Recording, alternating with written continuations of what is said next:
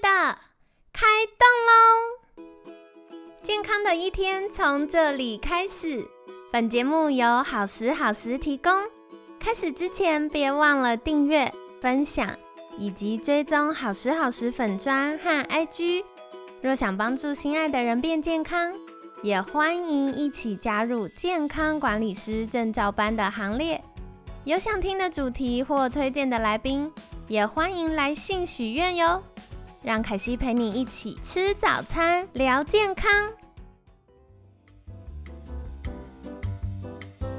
嗨，欢迎来到凯西陪你吃早餐，我是你的健康管理师凯西。星期五了耶，好开心哦！每次到星期五都觉得特别放松。那今天呢，一样非常开心，邀请到凯西的好朋友，台湾基康公关行销经理叶宗宪。宗宪早安。凯西早安，各位观众朋友，大家早安。好的，今天想来问的是凯西自己的私心题，就是嗯，凯西从很很年轻的时候就开始在带小朋友，就是当幼教老师这样子。然后呢，我就很重视小朋友的适才适性的发展。然后刚好到最近这两天，我就跟我朋友在聊说，诶，现在学校也有很多这种适才适性的发展的。课程安排包含了可能社团课啊、才艺班啊等等的。那可是我也很常遇到宝宝妈妈来问说：“啊，凯西，为什么同一对父母啊，老大、老二、老三差这么多，个性完全不一样，健康状况也不一样，然后嗯，需要的沟通方式也不一样，教养方式也不一样。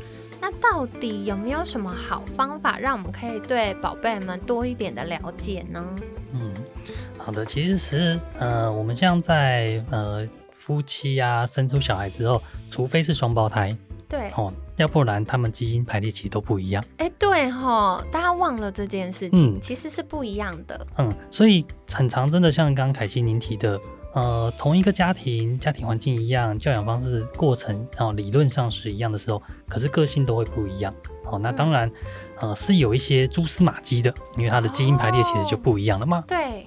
有道理。对，那其实像我们就有一个像孩儿的呃天赋基因检测，其实不限于孩儿啦，每个人都可以做这样的一个部分的了解。原来大人也可以吗？没错。哦，那可惜好想测。它有点像，它有点像科学上的适性测验。哦，哎，这蛮好的，因为以前像我我小时候那个年代，会有很多什么潜能开发班、脑力开发班。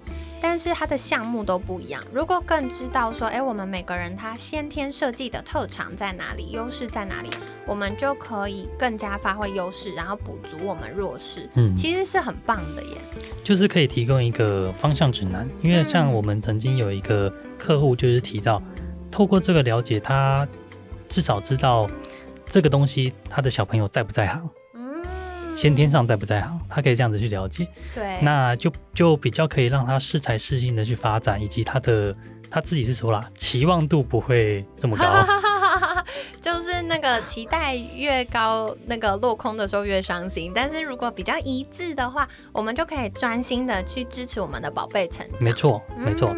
那像我们就会呃将一些生理上的反应啊，或者是基因会调控某些身体上的东西，例如像。呃，我们有一个叫做情绪控管以及认知这件事情。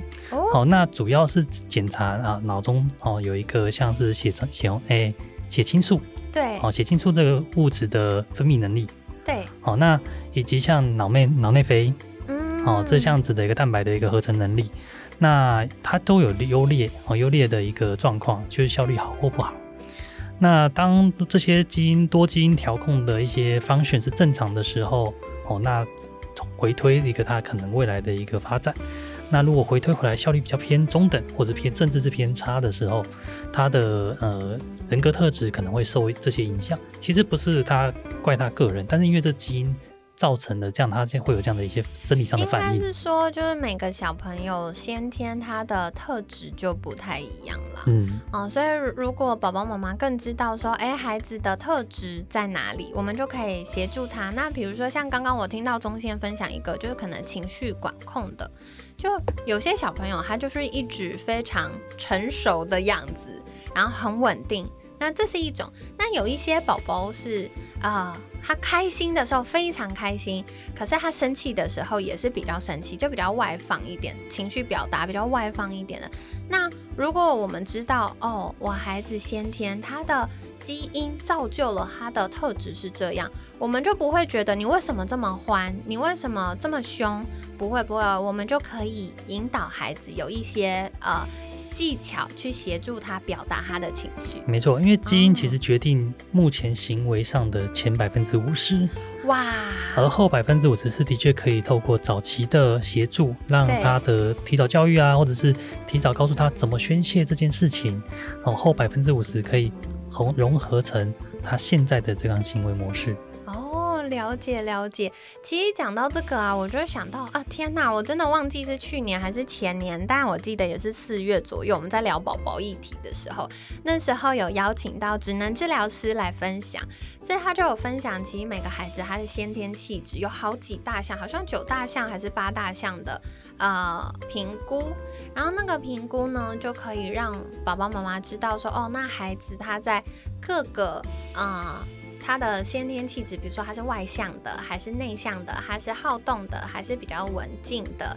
然后他的啊，对于情绪表达的方式跟需求是什么，他就会有这样的评估。那我就记得以前我在上啊以色列中介学习法，就是以色列那边的幼教的教育方法的时候，他们就有说，其实如果宝宝在八个月大，他们会让职能治疗师做评估。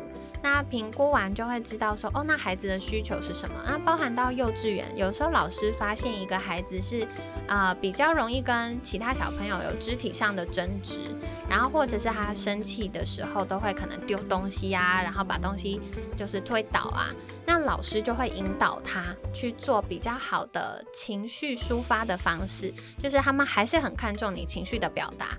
可是表达完之后呢，那老师就会再引导他说：“诶，下次我们有一些啊小小的自我暗示，比如说会把一个彩色的手环可以套在手上，然后他看到那个手环的时候，他可以去拨弄那个手环，然后让他可以稍微抒发一下情绪，有点自我抚慰的功能，然后或者是透过一些手势可以暗示孩子。”就是生气的时候，我先深呼吸，所以这些都是很好的引导方法。没错，这是后天，真的是需要先天后天做互相的搭配。嗯，那除了孩子的这个特质之外，还可以看到什么呢？我们在生理面上啊，还可以看到，例如身高的潜能。哇凯西忍不住大笑，为什么呢？因为我从小的时候，我妈妈就很希望我长到一百七，然后希望我弟弟可以长到一百八，所以我们每天早上起床就是妈妈很早，我真的必须在节目上感谢我妈妈，她很忙，但是她早上起床就是会。在电锅热那个呃，还是网络订购很有名的牌子的那种灯短郎的那个黑黑的中药，这样，然后我们就一人喝一瓶，然后那时候喝到都厌世了，真的又黑又苦，然后又不知道什么东西的东西。然后呢，幸运的是我弟达标了，他有超过一百八，但不幸的是我没有。所以如果我那时候做了基因检测，我就跟他说，我就可以跟妈妈说，妈妈，那我的部分的钱先省下来，是不是这样说？对这些东西出现了，其实我也只能说啊，相见恨晚。真的，我也好想了解这个 自己的身高潜能。那除此之外呢，以及像是呃，对于一些肌肉调控、含氧量这些事情，它到底是属于爆发型的，或者是耐力型的？好，那这这个肌肌肉的一个肌力的一个条件。那还有就是像视力，视力健康。视力，视力这个要怎么测？测它以后会不会近视吗？呃，它的一些呃维护的一些那个基因调控啊，维护就维护蛋白对对，因为其实肌肉这也是肌肉这个部分，以及一些里面的蛋白调养的一些因子。哦，所以就是看说，不是说我们以后一直划手机会不会近视，不是看这个，是看他先天会不会容易有高度近视的风险。对。哦。对，因为像高度近视，其实后面它就会有很多衍生的眼睛的比较重大的疾病。而且提早知道的话，我们甚至是可以做一些行为、生活行为上的一些，呃，例如说休息的频率提高，啊对，时长拉长，对，眼睛使用的这个疲乏度不要让它太太像，就是太太可太严重使用它这样子。对对对，或者是休息的活动、休闲的活动，可能就不用那么强调阅读，就赶快带出去放风一下。可惜一直给你们乱七八糟的提议，不要客诉我。但我觉得这是很好的啦，就是我们越了解孩子的状况，我们就可以呃根据孩子的需求做一些调整。哦，了解。那除了这个呃身高潜能啊，然后运动的特长啊，或他的呃偏向之外，还有视力保健之外，还可以看到什么呢？嗯，另外就是像是对于学习专注力，哦，或者他的认知理解这一块。哦，就是因为，呃，对于其实这是有点呃多面向的综合哦，它调控这些的因子，就是在于其实也是在脑部的刚刚提到的那些哦衍生的对衍生的一些呃评估，哦会获得一个报告这样子。这这边凯西要举手了，我要举手发言，因为血清素其实我们的听众也不陌生，可惜或者是其他专家在节目当中也提过很多次，血清素跟我们的快乐有关。所以如果我的孩子验了血清素相关的这个的话，我也可以知道我的宝宝是比较外放快乐的个性，还是他是比较呃容易失人气质，就是他比较多愁善感呐，然后比较。敏感呐，我可以知道，对不对？因为这个不要说小孩了，我最近在带健康管理师证照班的学生，都有一点这个状况，就是到底这个学生，我觉得他很有潜力，那我要激他一下，让他赶快突破挑战。还是我应该要帮他加油加油加油，鼓励鼓励他。就每个孩子需要不太一样，所以如果做这个血清素的检验，我也可以知道我孩子他的偏向比较是哪一边，对不对？OK，我们这个天赋潜能基因检测应该是说他会提供一个水平，嗯，就是他个人的先天水平，嗯，好，那呃后天这件事情，其实我们已经知道有一些研究指出，像压力或者是一些病痛。它是会降低这些的血清素分泌，对，那这个就是属于我刚提的后天百分之五十。啊。所以说呢，呃，在先天的资讯有，后天仍然是要就是抽血清素的目前的体内含量。哦，原来是这样。对，那基因不变，可是后天的这个健康检查是可以纳入去做一个追踪的。哦，了解。哇，很酷哎！所以我们有很多就是先天的跟后天的检验可以来帮助我。对，他们其实是相辅相成的，很棒。哎，讲到这个，我就想到，其实我们在功能医学常常会有这样的状况，比如说像我们有的时候要看客户的一些情绪跟营养素的搭配，就会去验他甲基化的基因，嗯，然后也会去验他甲基化实际的状况。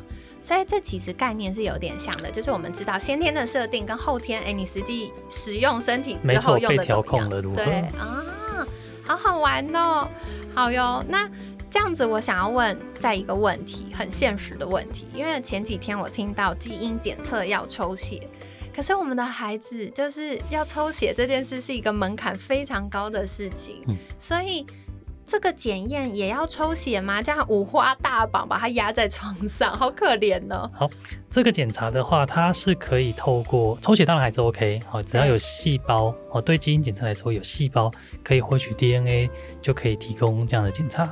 那另一个方式哦，就是口腔的采样。哦，嗯，采取就是口腔的黏膜细胞，它一样也有细胞，就会有 DNA 的物质。哦，那就可以做这个天赋潜能的基因检测。那采样要怎么采样呢？啊，有一个口腔的刮棒啊，那就是采样在那个刮棒，有点像我们之前的快塞啊，只是是进入鼻腔。本来抽鼻孔的，然后现在换了一种，就是弄嘴巴的，没有错。那它要刮哪里？牙齿吗？还是舌头？还是哪里？呃，就是肉，就是两边的内颊。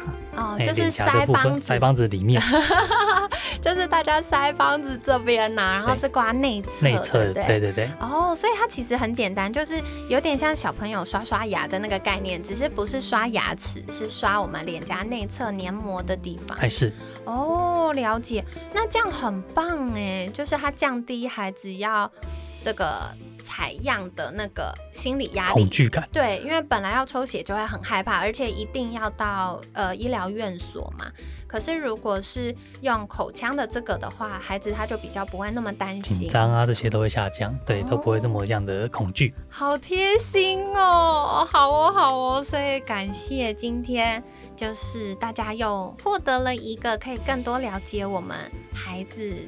不管是特质啊，或者是他未来可以发展的可能的方向啊，然后或者是我们怎么样在教养上，或者是陪伴上有更多的线索，就是可以更多了解我们孩子，更多的帮助他。那今天呢，也很感谢宗宪跟我们分享了这么多精准医疗现在科技发展的这个方向哦，希望大家会喜欢。真的，凯西超开心的，而且我觉得这个啊，就是不只是小朋友可以演，其实我们大人也可以了解一下，哎，到底我自己真正的特质是什么呢？因为像我们最近健康管理师就是啊，持续有在一些新的合作案推进，然后我就要帮我们家监管师做面谈，就是知道哎他。比较适合的强项在哪里？那在面谈过程，我都会问他说：“你喜，嗯，你擅长做这件事，你的专长是这个，是你喜欢，还是你后天练习？嗯，所以有些是我们后天因为社会化的过程，或者是工作啊等等。”练习出来的技能，可是有一些是我先天又擅长又喜欢的，那那就是我们可以发挥热情，然后去发挥天赋的地方，就会做得得心应手。嗯，对，所以呢，这个是不管大人小孩都可以对自己有更多一点的了解哦。那今天也感谢宗宪跟我们分享，在节目尾声一样想邀请宗宪再次介绍，如果想获得更多相关资讯或获得更多了解宝贝的小工具。可以到哪里找到你们呢？嗯，各位观众都可以在我们的网络搜寻台湾基康，或者是 Facebook 粉丝团搜寻台湾基康，那我们都可以为您提供相关的咨询服务哦。好的，所以今天呢，很感谢台湾基康公关行销经理叶宗宪的分享。每天十分钟，健康好轻松，凯西陪你吃早餐，我们下次见，拜拜，拜拜。